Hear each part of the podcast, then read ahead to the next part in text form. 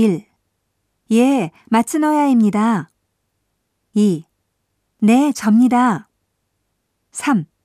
담당자를 바꿔드리겠습니다. 4. 끊지 말고 기다리십시오. 5. 전화 바꿨습니다. 하라입니다.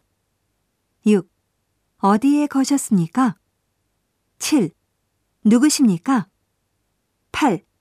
ABC사의 라이리님이시죠? 9. 성함 스펠을 좀 불러주시겠습니까? 10. 무슨 용건이십니까? 11. 다시 한번 말씀해 주시겠습니까? 12. 전화번호 좀 가르쳐 주시겠습니까?